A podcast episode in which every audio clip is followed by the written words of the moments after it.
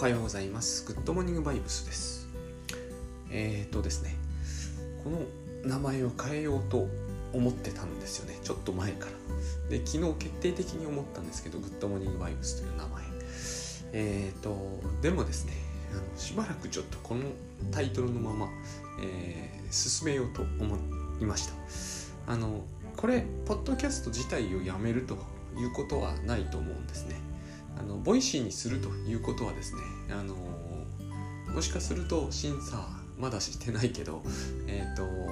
申し込んで、えー、見るといったことあるかもしれないんですけど、まあ、通りそうな確率じゃないですけどねあのそれはそれとしてあの喋る情報発信系をやめるというつもりはないんですよ。なのであのもしその辺ご心配だという方がいらっしゃったらその心配はないです。があのグッドモーニングバイブスという名前についてはあのどうしてもグッドバイブスに寄せてやらなきゃいけない感じというのを僕が持ってるんであのそこからこう何て言うんですかねまあ好き勝手やる喋るには、えーと、違う名前の方がいいよねっていう話が昨日ありましてあのそれはそうだなと思いながらですね、まあ、ちょっと考えてみたんですがえっ、ー、ともともと一番最初私がこれをやりだした時はこの名前でも好きなことを喋ろうと思っていたんですよね。ただ、えー、朝にそのグッドバイブスな、えー、気分で喋れば聞いてる人は多少なりともグッドバイブスな方向に、えー、至るんではないかっていうかそういうインフルエンスを受けてもらえるんじゃないかという趣旨で始めたものなので本来は、えー、僕がグッドバイブス的でありさえすれば何を喋ってもいいはずだったので、えーと、しばらくはちょっとその試みの中で、えー、行こうかなと思ってます。まあ次の名前もいまいちこう決めきれないということもあったり、まあ、急に変えることもないかなっていうのもまだあるので、えーとしばらくはこの名前で行こうかなと思いました。あの一つにはですね私がこの名前をやや気に入ってるということがあってあの私結局モーニングが割と好きなんですね。があのえーと、倉園さんは私は知らなかったんですけど朝は、えーと、朝に起きるのは、基本的にはしないっていう感じの方だったまあグッドモーニングバイブスって割と、自分がやるにはちょうどいいのかなと思ってたんですよ長らく、まあ、そういう関係で、えーとまあ、好きなことをしゃべろうとしばらくはですね。えー、昨日申し上げた通り調子が良いわけじゃないんででこの調子よしあしっていうのについて一つ思ったのがですねあの僕自身がまさにそうなんですけど生きるペースっていうのかな？生活ペースがやっぱり速すぎるっていうのが、えーと、この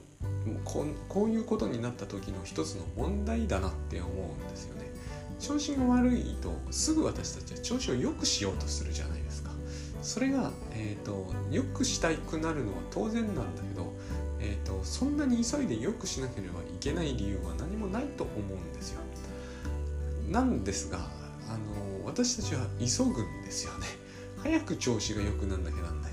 えっ、とこれは私のこれはですね聞く人によってはもちろんそれはコロナの後遺症ですよっていう方もいらっしゃると思うんですよ。で仮にそうだとしてですね例えば大きな病気にかかりましたと。回復にしばらく時間がかかりますよね。それを別に後遺症と昔は呼ばなかったような気もするんですよ。大きな病病気の後遺症というのは昔からありましたが、えーと、大きな病気をしました、えー、そこから回復するのに長いそれなりの時間がかかりましたってのはそれはそれで当然だと思うんですよね。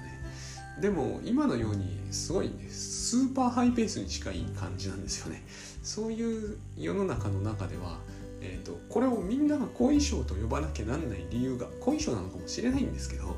なんない理由があるような気がして、えーと、これがですね、えー、例えば既読スルーとか言った問題と僕はなんか関係があるような気がちょっとするんですよね。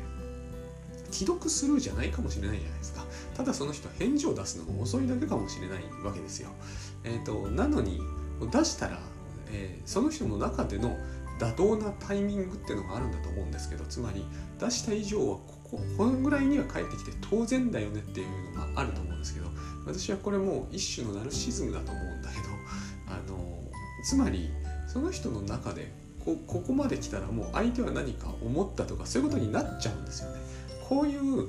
あの僕らのおかしな感覚がこう広がっていてそれがですね全てがこう元に戻るにしてもすぐに元通りになんなきゃいけないとか、まあ、元には戻らないんだけどあの戻戻んなきゃいけないとか、えーと、復旧もこう早ければ早いほどまあいいっちゃいいわけじゃないですか。電車みたいな話でもね。そういうふうに考えてしまうからこう急ぐわけですよね。急ぐっていうのはあの急げば早い結果が得られるかどうかは実は大変疑わしいと思うし、えーと、結局こう急ぐということによってですね僕らが失ってるものって実は何なのか分かんないんですけど大量にあるような気が、これになってみて思います。えーと、日に日にですねそのこれも願望を込めてしまうとわけわかんなくなっていくんだけど日に日に一定ペースで良くなってる気もしなくはないんですよ。そうするとこう考えてもいいわけじゃないですか。何もしなくたっていいわけじゃないですか極端に言うと。ある程度苦しみを感受しさえすれば別に、えーと、これが治るのが早い遅いは大した問題じゃないと思うんですよね。えっ、ー、と1ヶ月なのか5ヶ月なのか1週間なのかはすごい違うと思われてるかもしれませんが、えーと、そうは思わないんですよねある意味振り返ってみれば。回復しないというのは別ですよ。ですが回復するんだったらばえーと、ここにかかる期間が一定程度長いというのは本来問題じゃないと思うんだけれども問題視されるように、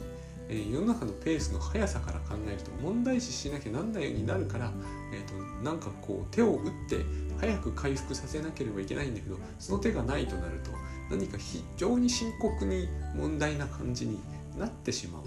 うのかなと思います。で今日はですね、えーと結局それかよっていう話になるかもしれないですけどちょっと GTD の話をしたいなと思っておりましてえっ、ー、とまあ自由に喋ろうと思ってまずですね私は何で今自由に喋ろうと思ったかというとえっ、ー、とまあこれもたまたま思ったわけでは決してないんだけど結局私はですね自分がやりたいことってはっきりしないんですよ。えーと、とこれってグッドバイブスのこう何て言うんですかねまあえー、お手伝いをしてるというかエヴァンジェリストになってるというかいうそういう一面がありながらタスクシュートのエヴァンジェリストをしているみたいな一面ももちろんあるじゃないですか。これクリスチャン用語なんで私自分で使う時ちょっと恥ずかしくなるんだけど、えーとまあ、そういうことをしてるわけですよね。で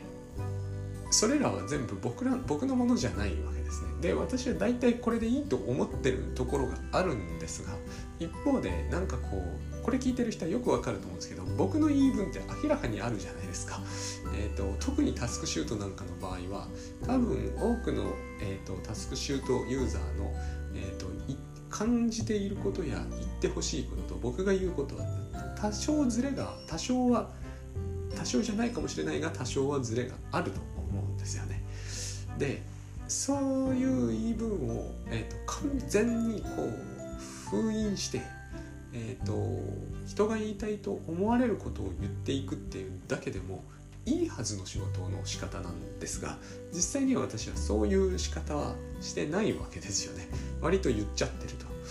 えーと、いうことがあったりしてじゃあ自分の言いたいことって何なんだろうって考えると途端に見えなくなるんですよねところが。意外とそんな感じでえっ、ー、とまあ多分見失ってるっていうのが正しいんでしょうけれども、えーと、何にしても僕からははっきりしたものは見えてきてないんですよ。ので、えーと、例えば精神分析について喋りたくなるとか精神分析系を読んでればかなりどんなものでも、えーと、面白く読めることは読めるけどあれだって別に僕のものではないどころか私は精神分析家ですらないと、えー、そして分析を受けたこともないんですよだから、語るでも語る資格がないとは言えないと思うんですよね。私別にそういうのが語る資格云々は関係ないと思うんで。例えば、えー、極端に言うと泳げない人が、えー水泳について何か語るっていうのは別に構わないと思うんで。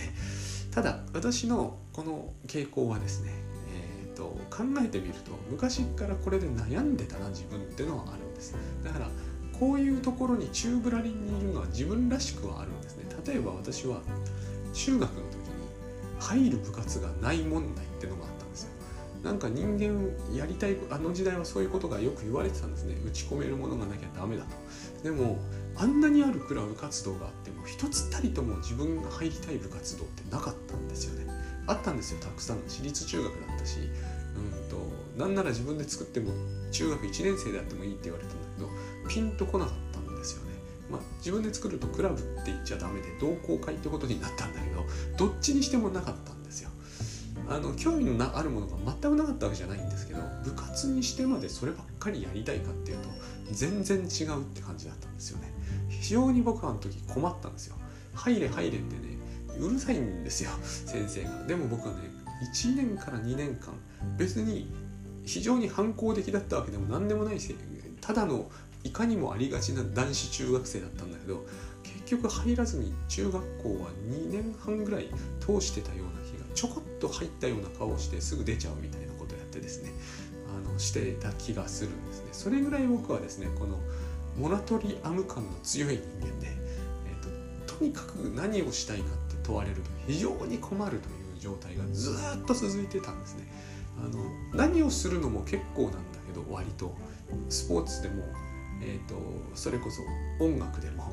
いいんですが、えーと、絵は絶対ごめんだって思ってましたけどね。あのとにかく、えー、何それをしたいのかって言われるとそんなことはないになってしまうんですよね。そしてそういうものがあるはずだって言うじゃないですか。あの夏目漱石の「私の個人主義」だっけ？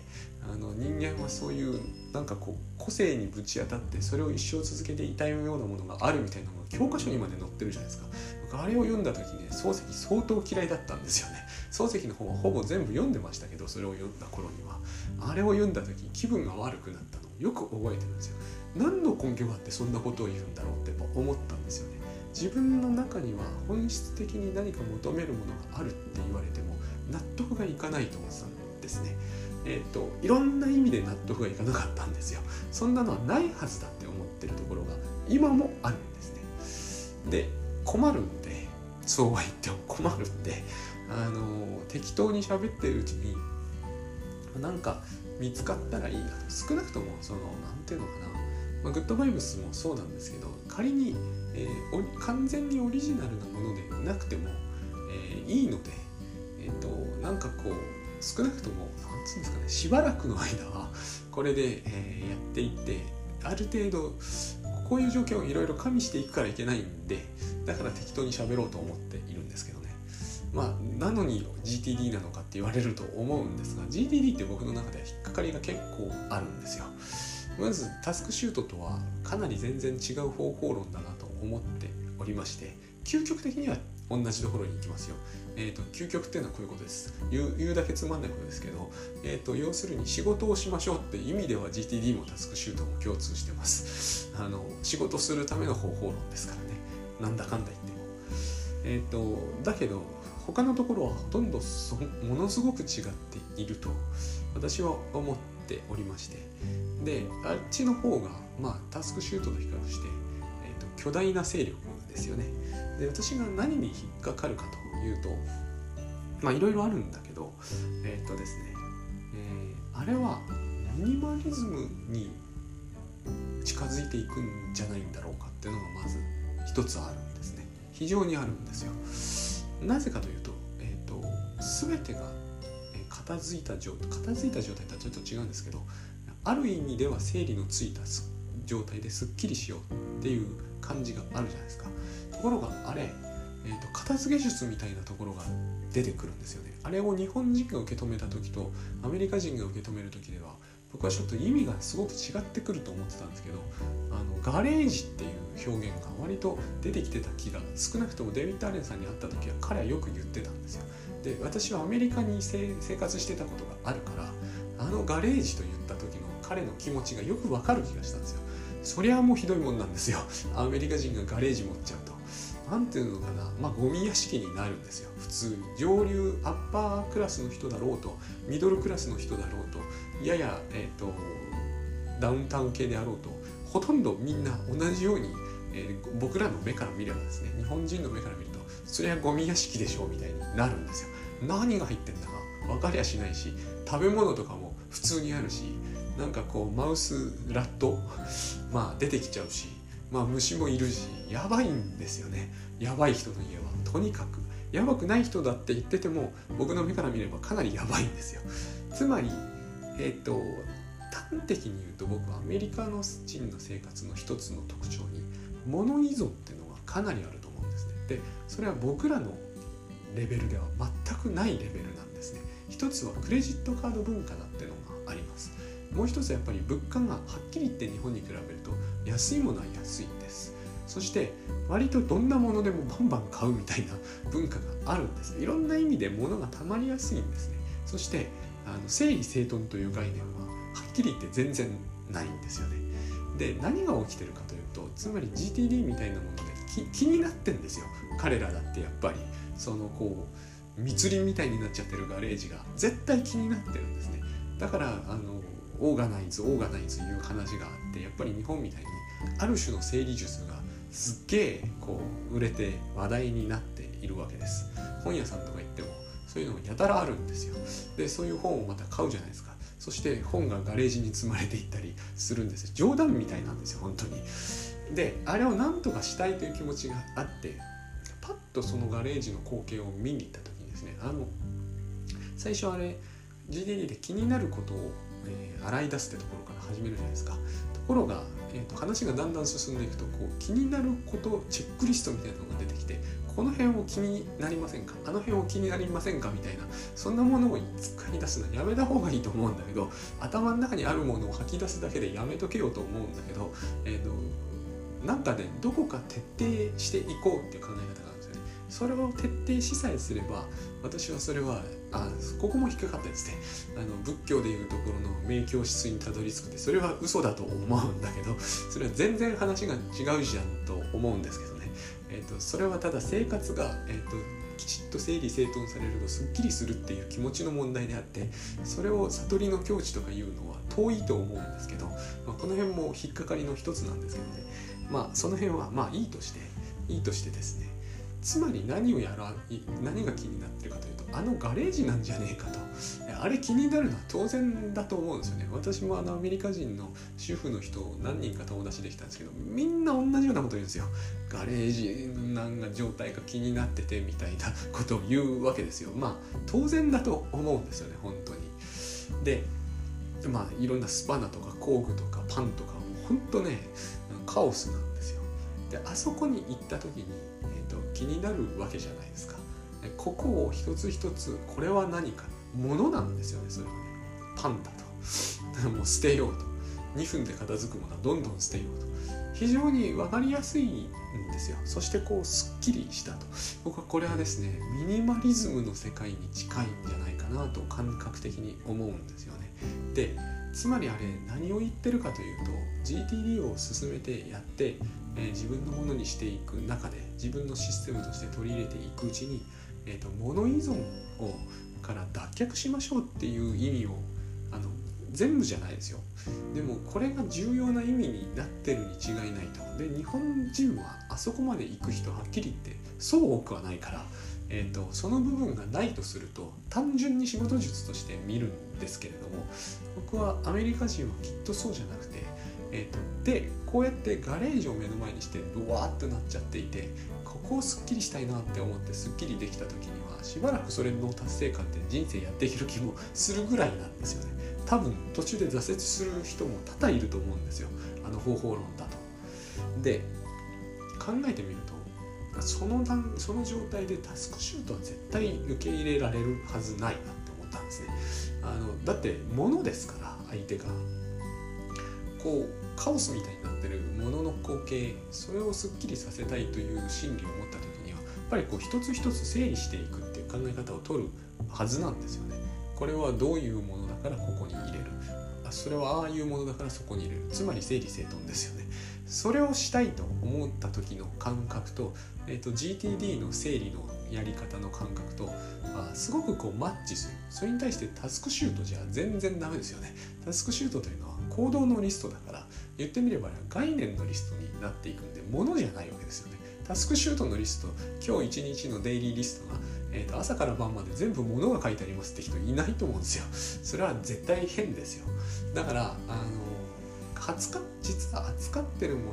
のの対象がちょっと違う感じを持ってる。あのあの GTD で気になることっていうのの原点あの最初の英語での言葉がスタッフなんですよね。つまり、えーと、スタッフっていうのはまあそれはいろんな意味があると思うんですけどなんとなくやっぱりこう確かにそれはタスクなんだろうけど、えー、物的なものを感じるんですね。えーと概念的っていうよりは物的なでシングスじゃないですか。ゲッティングシングスじゃないですか。ものことでもいいんでしょうけれどもやっぱりこう物感が強い。具体的なものを感じますね。あのタスクシュートで扱うようなものって断じてそういう感じではないですよね。行為についてる名称ですから基本的には概念ですよね。普通はそうだと思うんですよ。タスク管理なんても概念を取り扱うもんだろうと。日本人はそう思ってると思うんだけど僕はアメリカ人は実はそうでもないんじゃないのかなと思うんですよね。タスク管理ツールの名前としては不思議なシングスってあるじゃないですか。シングスっておかしいですよね。物子物事みたいな感じのタイトルでタスク管理ツールになってる。日本人がつけるとああいうふうにはなんないと思うんですよやっぱり。だからそれは彼らとしてはですねあの物依存って結構重大な深刻な問題なんでアメリカ的には。なんせですね安く売ってるところで大量のものを安く購買。しかもカード1枚で我々でカード時刻の問題があるんですけど。あのだから全体としてその物依存問題っていうのが彼らには大きいんですよ。で物に依存したくない物に依存してる人っていうのは結構もともとは食べ物に依存してたんですよね。これももう深刻で、えーと79%はファットだみたいなそれ8割じゃんみたいなで相撲取りみたいになっていくんでそれもあれなんですよあのパンケーキとかがめっちゃ安いからということが起こるんだと思うんですけれども、えーと、そそこに行きたくないっていう人はもちろんいっぱいいてそういう人はもうセルフマネジメントって言った時にまず何を言ってるかっていうとダイエットなんですよね。あのだから僕らの感覚とやっぱちょっとそこ違う感じがするんですよ。僕らセルフマネジメントって言ってまずダイエットを意識する人っていないと思うんだけどセルフマネジメントって言えばまずダイエットでもうあのジョギングして痩せた体型を保ち物はきちんと整理整頓している。つまりそういうふうにこう、まあ、非常にライフハック的な感じもするんですけどミニマリズム的な感じがするんですよね。でそういうふうにこうシフトしていくわけです。あの食べ物に依存していた人が物に依存するようになるんですよ。アップルウォッチとかね。セルフマネジメントのツールってものがすごいその人はこうあの持つようになるわけです。工具とかそういうのも全部同じなんですよ。それらがだんだんガレージに入っていく。増えていく。あの部屋をきれいに保つ時に一番こう普通にやる、えーと、僕が見たアメリカの家庭で普通に行われるのはとにかく目障りなものはガレージに持っていくと。これをやるからガレージがカオスになっていって気になるわけですよ。でそのガラクタで溢れているところをまでもがこう自分の思い通りにすっきりしていくという過程の中にこうミニマリズムっぽい考え方と GTD っぽい考え方っていうのは非常にこうマッチしていてまず時間無制限じゃないですか。締め切りはこれにはないですよね。そして、えーと、もうコツコツやるよりしょうがないじゃないですか。コツコツやるよりこれは何かって一つ一つ見ては、えこれはあれだからこうしようああしようっていうふうに一つ一つこうやってってで自分のこう何て言うんですかねテリトリーですよね。をこうきちっと、えー、整えていくとそういう考え方なのかなっていうふうに思うんです。でそういうふうに考えてみると,、えーと、タスクシュート的では全然ないと思うしこれ合体させる必要性もあんま感じないし何よりもこうすっきりと言った時の意味が違うんじゃないかなって感じもするんですよね。でえっと今日はまあこういう話をしたんですけど要はですね、えっと、私はこういうことを考えるのは好きなんだなってことが、えっと喋っててなんとなくわかるわけですね自分で。であのこれこれをグッドモーニングバイブスでずっとこういうふうにやっていくかどうかはまだまだ全然全く何も分かっていないんですけれどもあの自分としては、えーと、こうやってその自分のそれこそテリトリーなんですかね、えー、やりたいやりたいというのか、まあ、発信したいというのかテーマ性みたいなものを、えー、探り探りやる中でそれをなるべくこう平安な気分の中で発信し続けていけたらとりあえずいいかなと当面はそんな感じでおります。